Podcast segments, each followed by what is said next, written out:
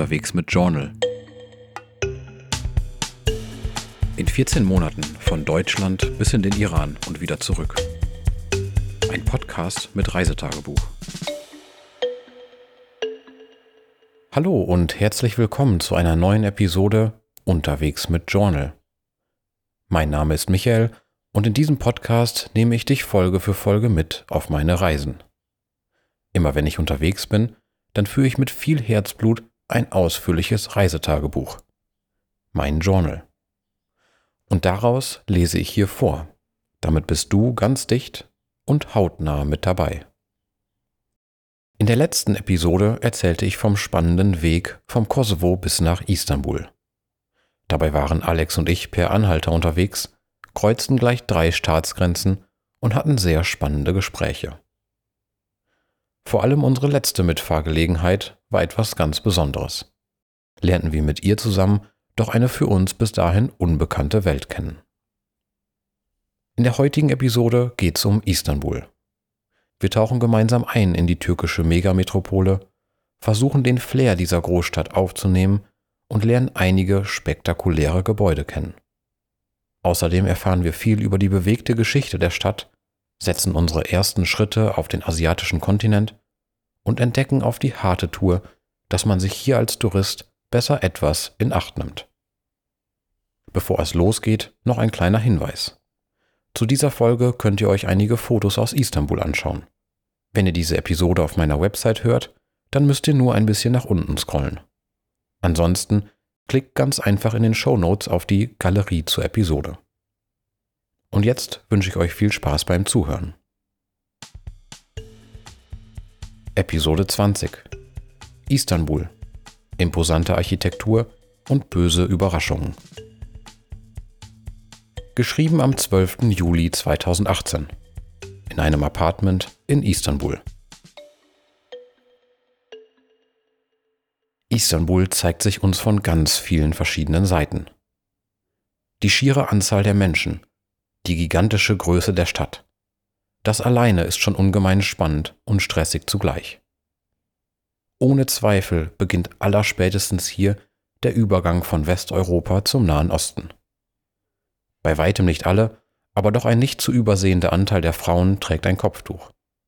Hin und wieder sieht man einen roten Fes, also eine fast zylinderförmige Kopfbedeckung mit schwarzer Quaste auf dem Haupt eines Mannes. Viele Touristen scheinen aus Ländern der arabischen Welt zu kommen. Die Wechselstuben tauschen Geld aus Saudi-Arabien, aus Jordanien oder aus dem Oman. Auf den Märkten der Stadt wird neben Türkisch auch immer wieder Arabisch gesprochen. Und der Anblick einer mit Nikab voll verschleierten Frau ist alles andere als eine Seltenheit.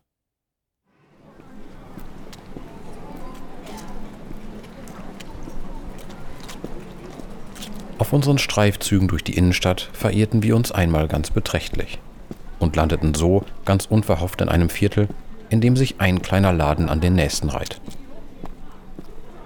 Das war zunächst einmal an und für sich nichts Besonderes.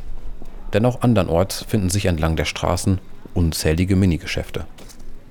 Dabei sind ganze Gegenden oder Straßenzüge auf ein einziges Produkt spezialisiert. Und so findet man zum Beispiel eine Straße für Unterhosen, eine für Lampen oder auch eine für Hosenknöpfe. Doch in diesem Teil der Metropole, in dem wir nun umherwanderten, wurden gar keine Waren verkauft. Dort schloss sich stattdessen ein kleines Logistikunternehmen an das nächste an. Jedes einzelne war dabei spezialisiert auf ausgewählte Länder, eine Handvoll Städte oder eine kleine Region der Welt. Gespannt beobachteten wir, wie Männer mit der Hilfe von breiten Sackkarren und in großer Eile riesige Pakete durch die hügeligen und kopfsteinbepflasterten Straßen transportierten.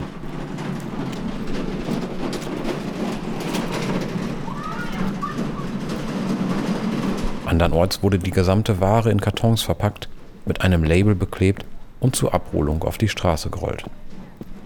Istanbul ist als Umschlagsplatz für allerlei Waren mit der ganzen Welt vernetzt.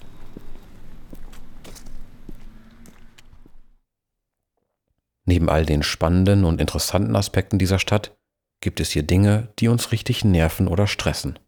Und als Tourist muss man sich ständig in Acht nehmen, um nicht irgendeiner Masche auf den Leim zu gehen.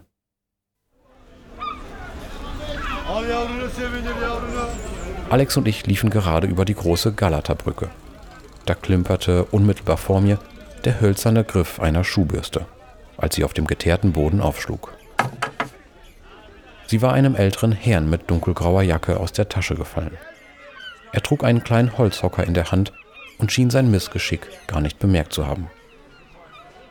Ich hob die Bürste auf und rief dem Schuhputzer hinterher. Dieser drehte sich daraufhin um, freute sich sichtlich über die Schuhbürste, bedankte sich kurz und verschwand danach in der Menschenmenge. Zunächst dachte ich mir nichts weiter dabei. Direkt neben uns auf der Brücke standen mehr als 20 Angler entlang der Brüstung und warteten geduldig auf den nächsten Fang, während über uns einige Möwen kreischten und ihre Runden zogen.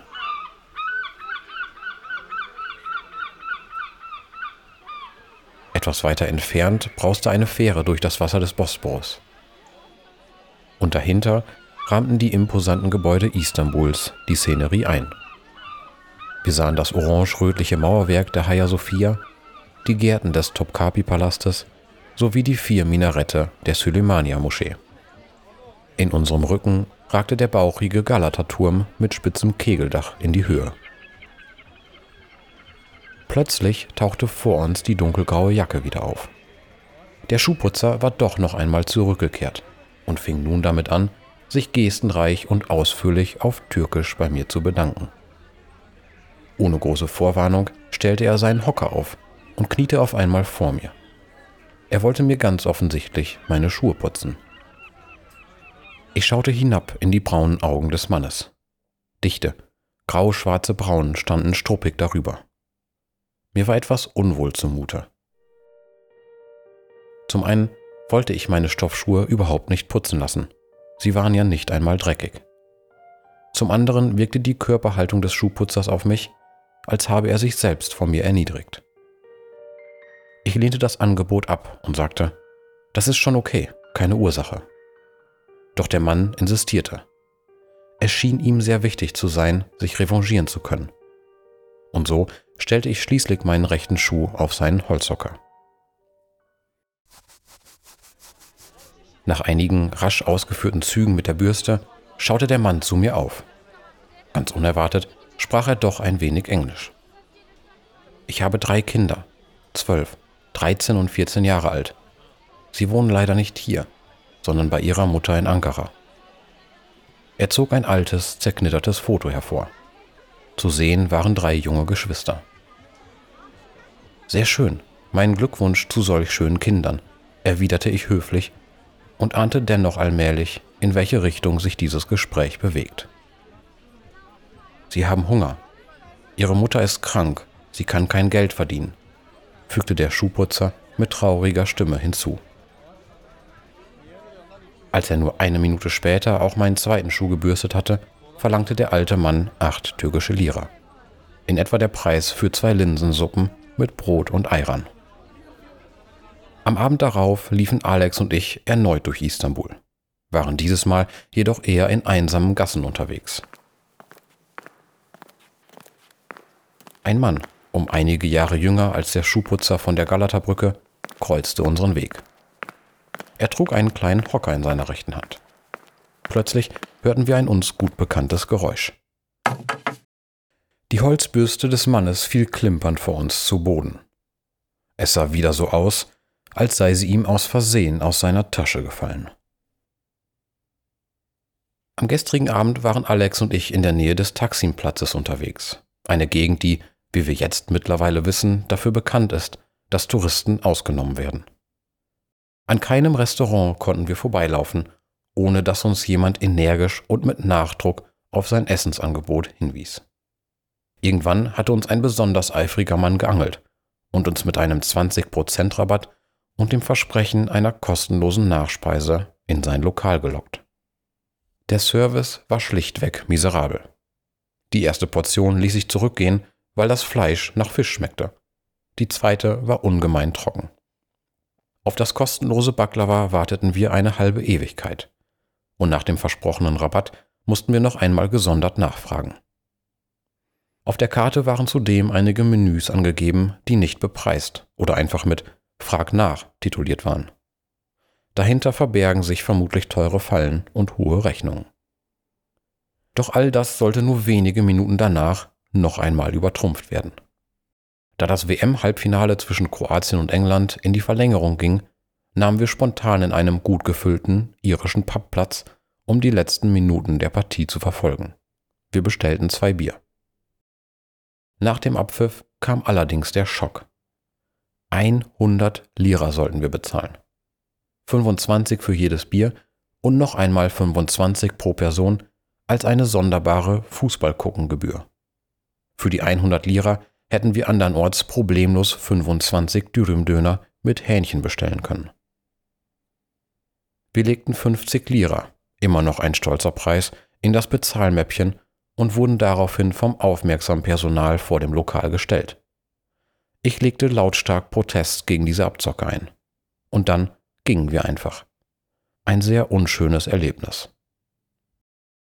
Derzeit können wir nur darauf hoffen, aber ich gehe stark davon aus, dass diese Tricksereien nicht für das ganze Land typisch sind, sondern sich lediglich auf touristische Regionen beschränken. Vier Tage später am 16. Juli, geschrieben am Abend in einem Hostel, immer noch in Istanbul.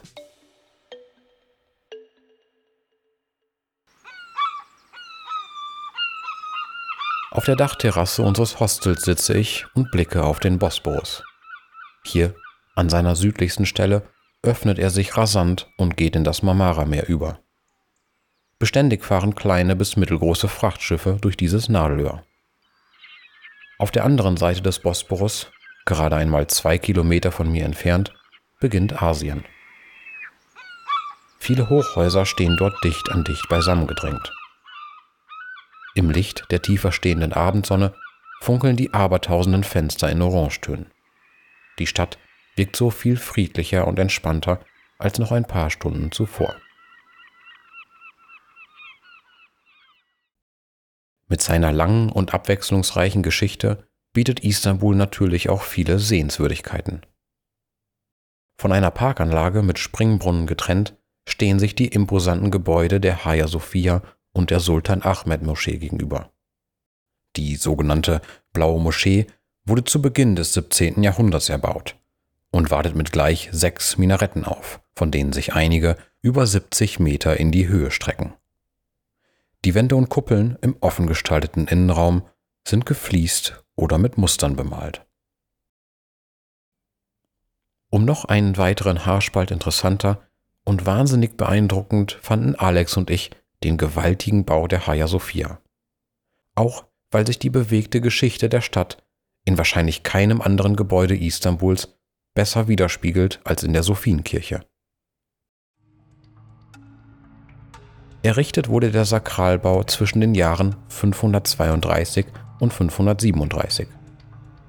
Die Hagia Sophia feiert also in nicht allzu langer Zeit ihr 1500-jähriges Bestehen und was für ein Gebäude sie damals errichtet haben. Hier kombinierten die Architekten zum ersten Mal überhaupt die Konzepte eines großen, für sich stehenden Zentralraumes mit dem eines in die Länge gezogenen und auf den Altarraum hin ausgerichteten Longitudinalbaus. Über dem quadratischen Zentralraum krönt die gewaltige Hauptkuppel den Bau. Von nur vier Tragepunkten gehalten und mit einer Spannweite von ursprünglich 33 Metern ist sie bis zum heutigen Tage die größte Ziegelkuppel ihrer Art. Die Hagia Sophia gilt damit vielen Architekturkennern als eines der kühnsten Bauprojekte der Menschheitsgeschichte.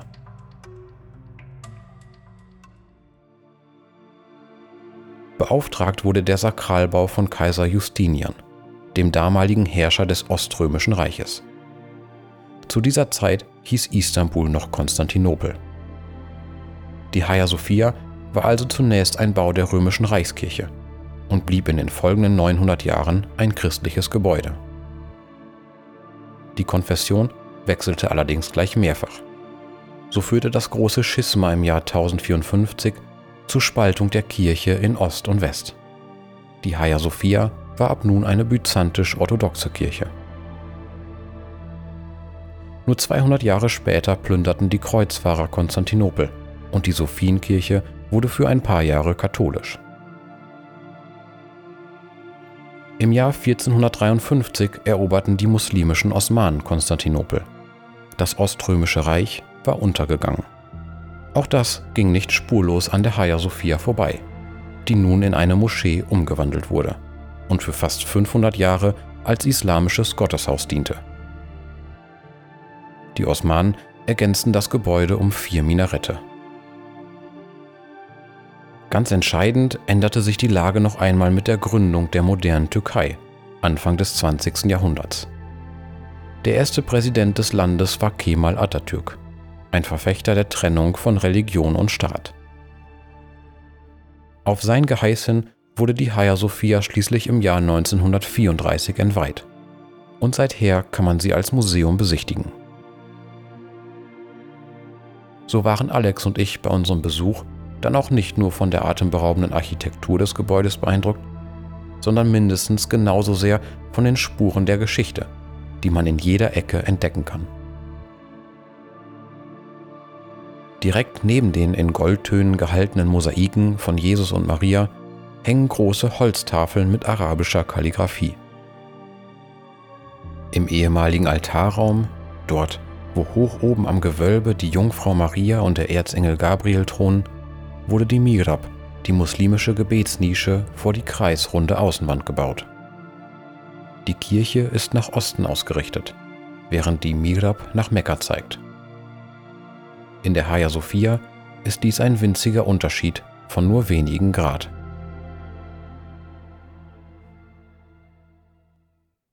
In etwa einer halben Stunde kann man bequem von der Hagia Sophia bis zur Süleymaniye-Moschee spazieren. Es war das nächste faszinierende Highlight. Im 16. Jahrhundert vom gleichnamigen Sultan in Auftrag gegeben und innerhalb von nur sieben Jahren erbaut, beeindruckt dieses Bauwerk durch seine Größe, seine Schönheit und die unendlich vielen Details. Vier Minarette, zwei davon sogar höher als 70 Meter, stellen sicher, dass man die Moschee auch von weitem sehen kann. Doch der Innenraum beeindruckte uns noch mehr als das imposante Äußere. Auf der roten Teppichfläche des großen Gebetsraumes finden bis zu 8000 Gläubige Platz. In den Seitengängen läuft man unter Rundbögen hindurch, die oben spitz zusammenlaufen und rot-weiß gestreift sind. Oberhalb dieses Niveaus zieren allerlei Muster die Wände. Die gigantische Kuppel ist mit arabischer Kalligraphie ausgeschmückt. Dabei werden blanke Wörter, durch die filigran gemalten arabischen Schriftsymbole zu wahren Kunstwerken. In die nach Mekka ausgerichtete Vorderwand sind Fenster eingelassen, die mit ihren bunten Glasstücken an eine Kirche oder an eine Synagoge erinnern. Dort steht neben der Gebetsnische Mirab auch die Kanzel. Das ist ein freistehender, treppenartiger Aufstieg, der zu einem erhöhten Redeplatz führt. Normalerweise werden Touristen zu Gebetszeiten aufgefordert, die Moschee zu verlassen. Eine sehr freundliche junge Frau, die in der Moschee ehrenamtlich als Guide tätig ist, ermöglichte uns jedoch, zum Mittagsgebet im Innenraum zu bleiben. Wie spannend, dass wir das miterleben konnten. Wir saßen zusammen mit der Frau etwas seitlich zum Hauptraum und konnten hören, wie der Muezzin über die Lautsprecher der Minarette zum Gebet aufrief.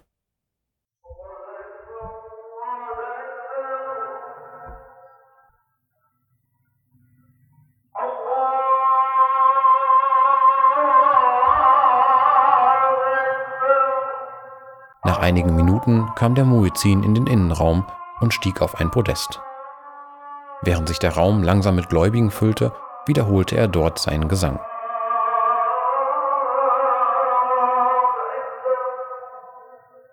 Als kurze Zeit später der obligatorische Teil des Gebets begann, rückten alle versammelten Muslime dicht beisammen. Nun übernahm der in weiß gekleidete Imam. Auf seine Rufe hin bewegten sich alle Betenden ziemlich synchron.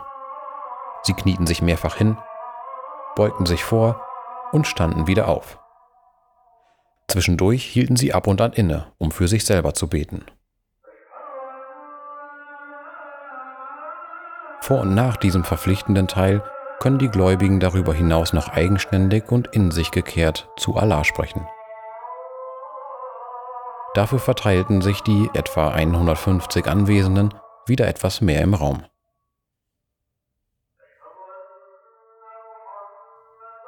Gesehen haben wir übrigens ausschließlich Männer und einige kleine Kinder. Denn die Frauen versammeln sich in einem gesonderten Bereich hinter dem Hauptraum zum Gebet.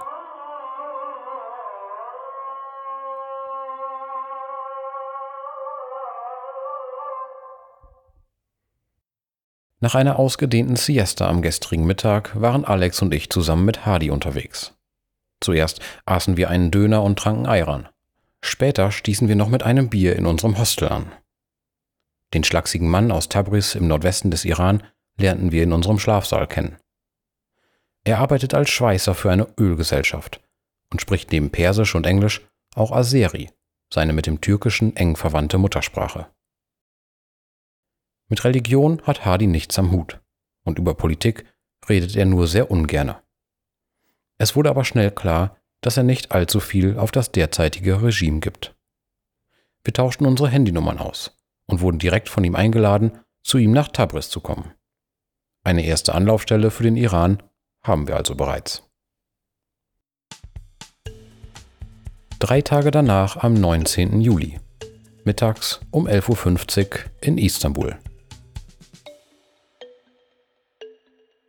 Mit einer kleinen Fähre des öffentlichen Nahverkehrs kreuzten wir vorgestern den zwei Kilometer breiten Bosporus und liefen die ersten Schritte auf dem asiatischen Kontinent. Im Vergleich zum europäischen Teil scheinen dort viel weniger Touristen zu sein. Und so wurden wir in einem Café nach dem Essen noch zu einem türkischen Tee eingeladen.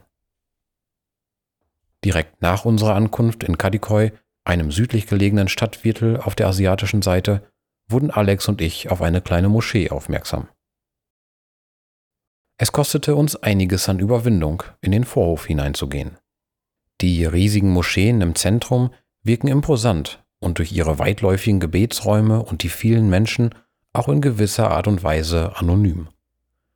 Dieses Gebetshaus war jedoch zierlich, wirkte irgendwie verletzlich und viel intimer. Weit und breit sahen wir hier keine anderen Touristen sondern lediglich einige Männer, die im Vorhof saßen. Sind wir überhaupt richtig gekleidet? Ist es für die Gläubigen in Ordnung, wenn wir uns die Moschee einfach so anschauen? fragten wir uns. Die Männer sahen uns unsere Zögerlichkeit offenbar an. Mit einem Lächeln und sanften Gesten bedeuteten sie uns, dass wir nicht nur in den Vorhof, sondern auch in die Moschee hineingehen konnten. Wir schoben den Vorhang, der hier statt einer Tür den Eingang bildete, beiseite und waren erstaunt. Links und rechts teilten kniehohe Brüstungen den kleinen Raum, der gerade einmal zehn Meter breit und 15 Meter lang war. In der uns gegenüberliegenden Wand sahen wir die Gebetsnische, und direkt davor kniete ein einzelner Muslim und betete andächtig. In den Seitengängen saßen verstreut einige Männer in bequemer Position auf dem dunkelblauen Teppichboden. Einige lasen in Büchern, andere verweilten in kleinen Gruppen. Es fühlte sich ein wenig so an, als hätten wir ein Wohnzimmer betreten. Natürlich fielen wir sofort auf. Doch auch hier nahm uns das begrüßende Lächeln einiger Anwesender das Gefühl, in einer privaten Situation zu stören. Die Männer luden uns ein, weiter in den Raum hineinzugehen, Fotos zu machen und schienen sich sichtlich darüber zu freuen, dass wir uns ihre Moschee anschauen wollten. Danach spazierten Alex und ich über den mehrere Hektar großen Friedhof der Shakirin-Moschee. Zwischen vielen grünen Bäumen und Büschen wirkte die Gestaltung der Gräber auf uns wie ein Mix aus christlichen und muslimischen Traditionen. So sahen wir viele Beete mit einem Grabstein, auf dem Name, Geburts- und Todesdatum vermerkt waren, häufig nach gregorianischem Kalender. Hin und wieder wurde dabei aber auch die islamische Zeitrechnung verwendet. Vor allem ältere Grabmäler sahen ganz anders aus. Sie standen eher wie schlanke Stelen in der Erde, waren meistens mit in Stein gehauenen Turbanen oder anderen Kopfbedeckungen verziert und trugen arabische Schriftzeichen. Mittlerweile haben wir alle Sehenswürdigkeiten Istanbuls, die wir uns unbedingt anschauen wollten, abgegrast. Bevor wir weiterreisen, möchten wir heute noch damit anfangen, ein paar Wörter Türkisch zu lernen. Bislang fällt mir das recht schwer. Alleine das Dankeschön ist schon sechssilbig und geht mir noch nicht sonderlich leicht über die Lippen. Teşekkür ederim. Morgen möchten wir weiterziehen. Wir wollen Istanbul mit einer Fähre verlassen und so entlang des Bosporus nach Norden bis zum Schwarzen Meer kommen. Und dann schauen wir mal, was uns außerhalb von Istanbul in der Türkei erwarten wird. Das war Episode 20. Istanbul. Imposante Architektur und böse Überraschungen. In der nächsten Episode geht es für uns über die Schwarzmeerküste bis zur türkischen Hauptstadt nach Ankara. Dort lernen wir einiges über die neuere türkische Geschichte, über das Selbstbild der Türkei und entdecken außerdem, dass Busstationen auch ganz anders funktionieren können, als wir das bislang gewohnt waren. Bist du schon mal in Istanbul gewesen? Was hast du dort erlebt und gesehen? Schreib mir gerne direkt. Du erreichst mich bei Facebook über die Seite unterwegs mit Journal. Kannst mir eine Mail schreiben, feedback at unterwegs-mit-journal.de mir einen Kommentar auf meiner Website hinterlassen, unterwegs-mit-journal.de oder erreichst mich bei Instagram unter dem Namen Farben dieser Welt. Alle Links dazu findest du auch in den Show Notes. Wenn dir dieser Podcast gefällt, dann lass mich das gerne wissen. Du kannst dieser Show bei Spotify folgen und dir auch Sterne vergeben. Das gleiche geht bei Apple Podcasts, wo du zusätzlich noch eine kleine Review schreiben kannst. Oder du abonnierst unterwegs mit Journal bei Google Podcasts. Das war's für heute. Ich freue mich schon auf die nächste Episode. Bis bald.